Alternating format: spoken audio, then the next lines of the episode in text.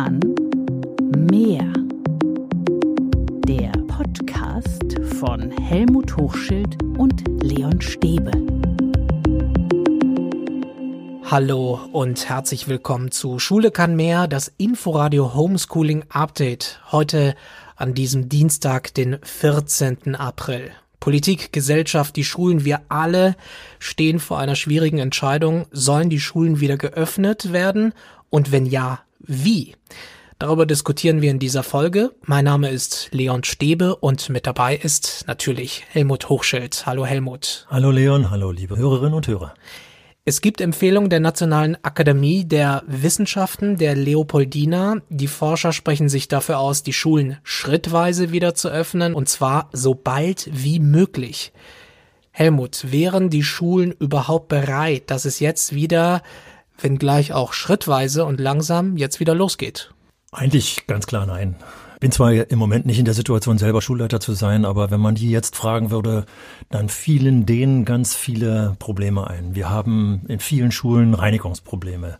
Denn an erster Stelle steht die Hygiene. Also ist die Frage, sind die Schulen eigentlich ausreichend gereinigt? Sind sie ausreichend ausgestattet äh, mit Seife, mit Desinfektionsmittel? Sind die Reinigungsfirmen so flexibel, dass äh, sie auf äh, Besonderheiten der Hygiene, die wir gerade jetzt brauchen, eingehen können? Also gibt es ganz viele Dinge, Dinge zu regeln und zu besprechen. Die müssen in aller Ruhe geklärt werden. Dazu muss es einige Eckpunkte aus den jeweiligen Bildungsverwaltungen geben. Und dazu muss es dann Beratungen in den Schulen geben, wie man unter bestimmten unterschiedlichen Bedingungen, räumlichen Bedingungen, Bedingungen der Schülerschaft äh, dann die Lösung findet. Genauso wie die Leopoldina ja sagt, in ihrem Bericht fordert, dass Mund-Nasenschutz äh, getragen werden sollte in den Schulen. Dazu muss das erstmal da sein. Und da ist jetzt genau die Frage, und davon hängt das Datum natürlich ab, wie schnell kann so etwas äh, organisiert werden. Und da sind die Schulleitungen eigentlich nur ein kleines Rädchen, die die Zahlen klären müssen. Die Bestellungen werden dann letztendlich von den Verwaltungen getätigt. Aber das zeigt, wenn es dann auf die praktische Ebene geht, welche Schwierigkeiten es dann gibt. Was steht noch in diesem Papier der Leopoldina? Zum Beispiel in der Grundschule sollen erst die oberen Jahrgänge es sein, die dann doch wieder unterrichtet werden. Es soll zunächst in den Grundfächern Mathematik und Deutsch unterrichtet werden, und zwar in einer Gruppengröße von maximal 15 Schülerinnen und Schülern. Geht das überhaupt? Funktioniert das? Da ist jetzt genau der Punkt. Wir haben eine besondere Situation. Insofern muss auch besondere Unterrichtsorganisation möglich sein. Kreativität muss möglich sein. Und das ist jetzt Aufgabe der Schulleitungen, dass die vor Ort in Ruhe entscheiden, was können wir denn wie organisieren. Und deswegen dürfen die Vorgaben auch wiederum nicht zu eng sein, weil unterschiedliche Schulen unterschiedliche Vorgaben bedienen können. Auch die Schülerschaft. Es ist äh, ganz klar, dass eventuell ich sage es jetzt einfach mal etwas platt, eine Schülerschaft in Zehlendorf anders reagieren kann, als eine Schülerschaft in Neukölln-Nord reagieren kann. Oder auf dem Land in Brandenburg äh, zum Beispiel reagieren kann. Also das sind sehr unterschiedliche Bedingungen, deswegen dürfen die Eckpunkte nicht zu eng geknüpft werden. Zum einen und zum anderen ist mir total wichtig, weil ja die gesundheitlichen Aspekte im Mittelpunkt stehen, dass für die Schulleitung Beratungen aus den Gesundheitsämtern dann zur Verfügung stehen. Denn wenn ich hier bestimmte Lösungen schaffe, denke ich, muss der Experte aus dem Gesundheitsbereich drauf draufschauen können und muss sagen, ja, das könnt ihr so organisieren und sagen, nee, hier müsst ihr noch mal dran feilen. Also die Gesundheitsämter sind da gefragt, aber ich stelle mir das so vor, so ein Schichtsystem dann, dass bestimmte Klassen Unterricht machen, andere wiederum nicht. Ist das praktisch umsetzbar? Ja, es ist vieles umsetzbar. Insofern, dass Teilungsgruppen im Unterricht auch oft eine Rolle spielen. Teilungsgruppen, die auch zu unterschiedlichen Zeiten teilweise unterrichtet werden. Das ist ein ziemlicher organisatorischer Aufwand. Hier kann also der ganz normale Stundenplan wahrscheinlich nicht mal als Vorlage unbedingt dienen, sondern hier muss völlig umgedacht werden. Und das ist ein organisatorischer Vorlauf, den die Schulleitungen auf jeden Fall brauchen. Mindestens eine Woche Vorlauf brauchen wir. Also das heißt, wenn am Mittwoch oder Donnerstag äh, die Entscheidung, also morgen oder übermorgen die Entscheidung gefällt wird, dass dann nicht es sein darf, dass am Montag die Schulen geöffnet werden, sondern mindestens eine Woche Vorlauf. Und dann ist noch die Frage, ob die Woche überhaupt ausreicht, um bestimmte Dinge anzuschaffen. Was ist denn mit den Abstandsregeln? Ähm, lassen die sich so einhalten, wenn weniger Kinder und Jugendliche da sind? Vielleicht, aber Wie, wie, wie stelle ich mir das praktisch vor? Auf dem Schulhof stehen dann die Kinder und Jugendlichen jeweils getrennt einzeln mit zwei Metern Abstand. Kann man sich das vorstellen? Also das ist eine total interessante Frage, die du stellst. Und da bin ich ein bisschen irritiert, dass die Leopoldina sofort sagt, ältere Grundschüler seien da eher in der Lage. Ich glaube, das, was ich beobachtet habe in einer Gemeinschaftsschule, wir berichteten beide darüber, dass die Schüler aller Jahrgänge sehr bewusst mit bestimmten Regeln umgegangen sind. Ich habe in diesem Schüleralltag eben gesehen, wie die Schülerinnen und Schüler so klein oder so groß wie sie waren, egal aus welchem Jahr Jahrgang sie kamen, mit dem Ellbogen die Türklingen aufgemacht haben.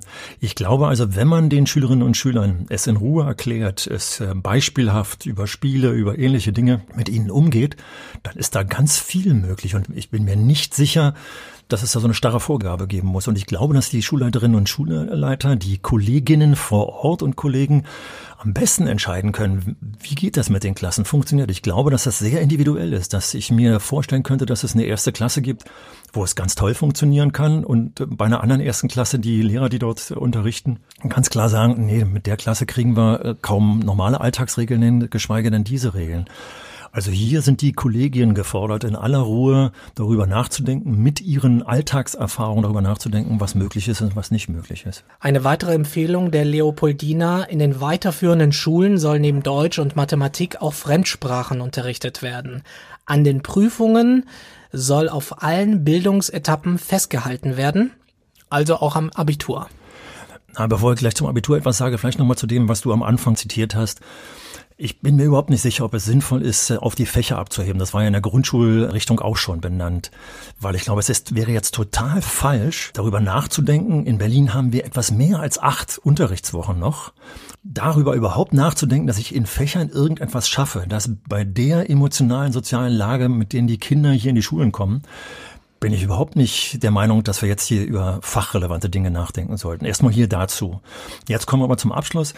Schauen wir uns die Forderung der Schülerschaft an, dann sind die Betroffenen, die jetzt sagen, Prüfung ist total schwer. Schon das Problem der Übertragbarkeit des Virus auf Eltern aus Risikogruppen ist ein Problem, das dann in dieser Prüfung nicht geklärt ist. Also, die Frage ist, Sollten wir nicht darüber nachdenken, zu sagen, die Schülerinnen und Schüler, die sich in der Lage sehen, die Abitursprüfung durchzuführen, lassen wir sie die Abitursprüfung durchführen. Die, die sich nicht in der Lage sehen, aus welchen Gründen auch immer, kriegen ihre Abiturnote ohne die Prüfung. Das heißt, es sind zwei verschiedene werden viele sagen, das geht doch überhaupt nicht. Doch, es geht, weil die Unterschiede so groß sind schon über die Leistungskurse hinweg, über die Inhalte, in die in den Klausuren abgeprüft werden, dass auch das möglich sein sollte. Und dann kommt eben auf das Zeugnis, auf dem die Überschrift steht, allgemeine Hochschulreife, kommt unten ein Sternchen aufgrund der, das muss besser formuliert sein, als ich das jetzt in Kürze mache, aufgrund der Corona-Krise konnte hier äh, nur ein Teil der Prüfung abgelegt werden oder was auch immer jetzt da noch äh, passiert.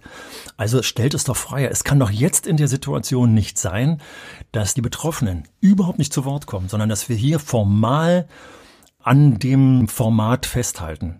Wir merken, dass in der Gesellschaft plötzlich alles offen diskutiert wird, ergebnisoffen diskutiert wird. Aber bei dem Abschluss, bei dem sind wir plötzlich völlig unflexibel und äh, wollen unbedingt das durchführen, was äh, hier gefordert wird.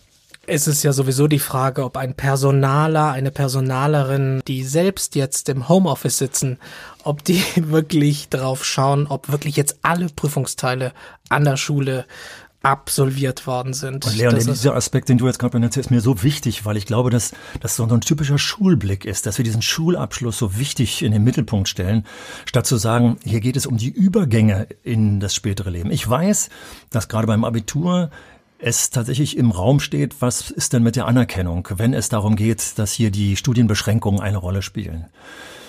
Das kann man jetzt nicht klären. Wenn trotzdem die Schülerschaft die Gefahr eingeht, dass sie eventuell in Bayern oder in Nordrhein-Westfalen nicht studieren können und mit dieser Gefahr leben können, dann sollen sie doch sozusagen freiwillig daran gehen und später sollen Verwaltungsgerichte eventuell entscheiden, was wirklich richtig ist.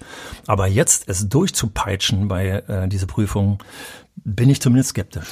Was ist denn eigentlich mit den Lehrkräften? Es gibt ja einige, die ja dann auch zur Risikogruppe zählen würden. Haben wir, haben wir überhaupt genug Lehrkräfte? Das ist eine total spannende Frage, weil eben das von vornherein, ich weiß nicht, ob es jetzt inzwischen in den Ferien äh, oder vor den Ferien noch möglich war, hier das zu klären.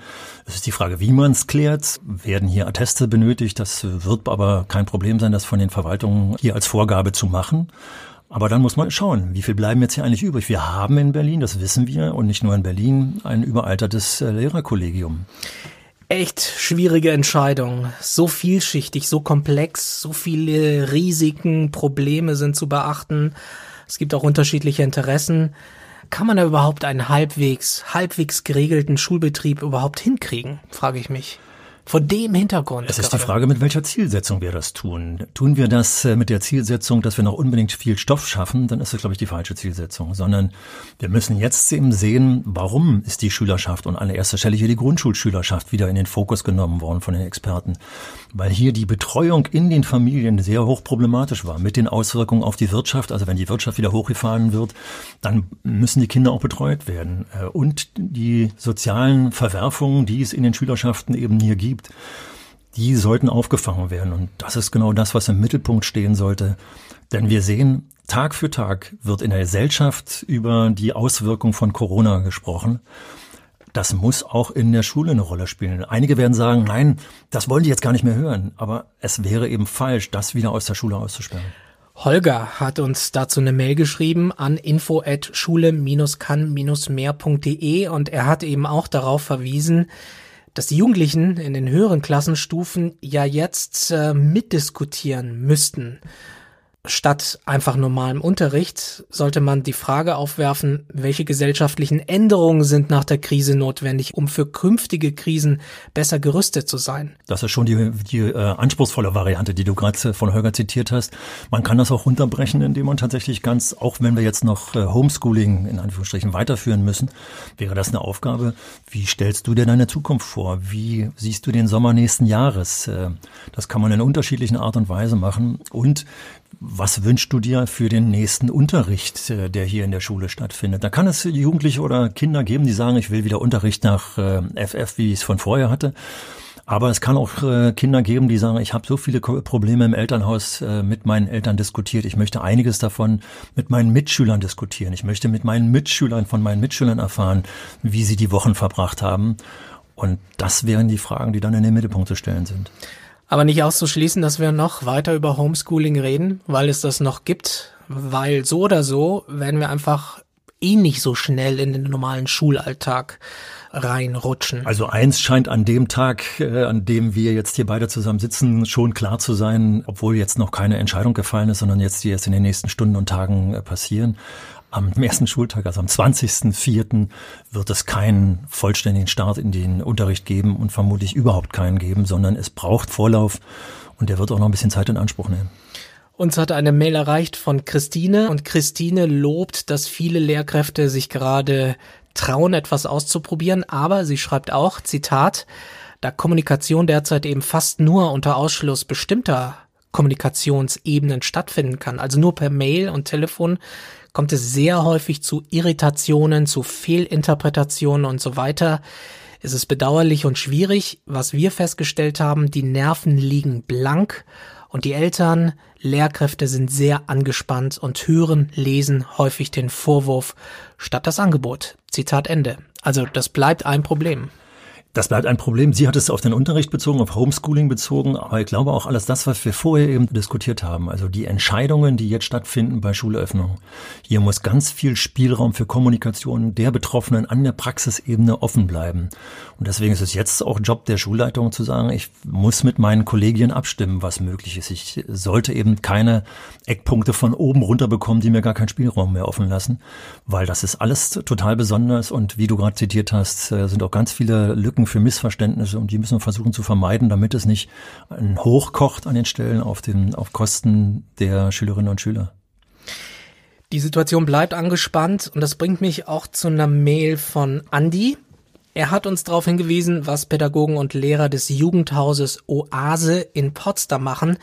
Nämlich sie machen Videos zum Thema, wie mache ich zum Beispiel ein Flaschenbiotop oder was ist ein Lagerkoller.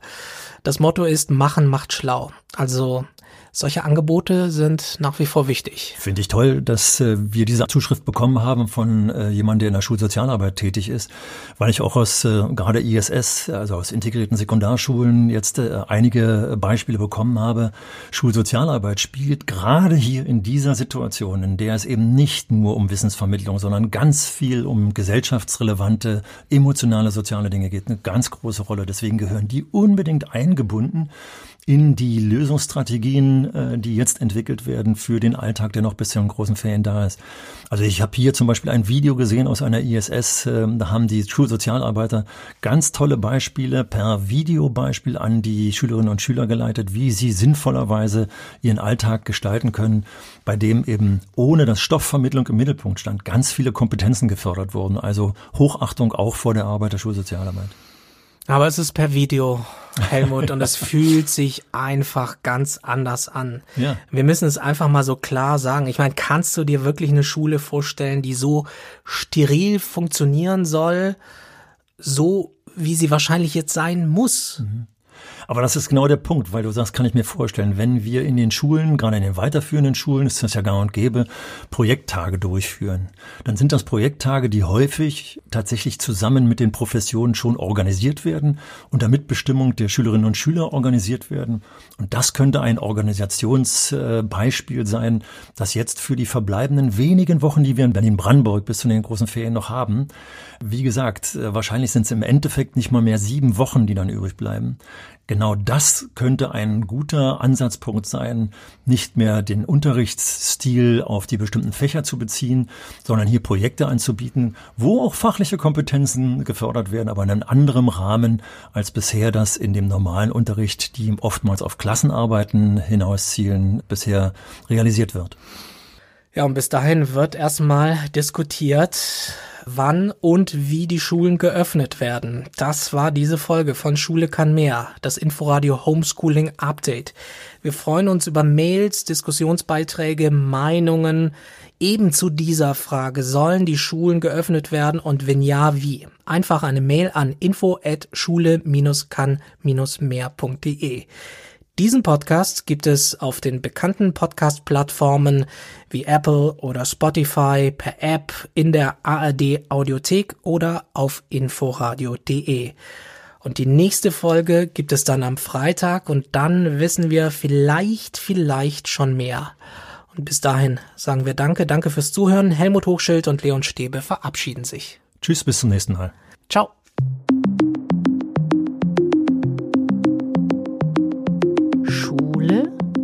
Kann mehr. Der Podcast von Helmut Hochschild und Leon Stäbe.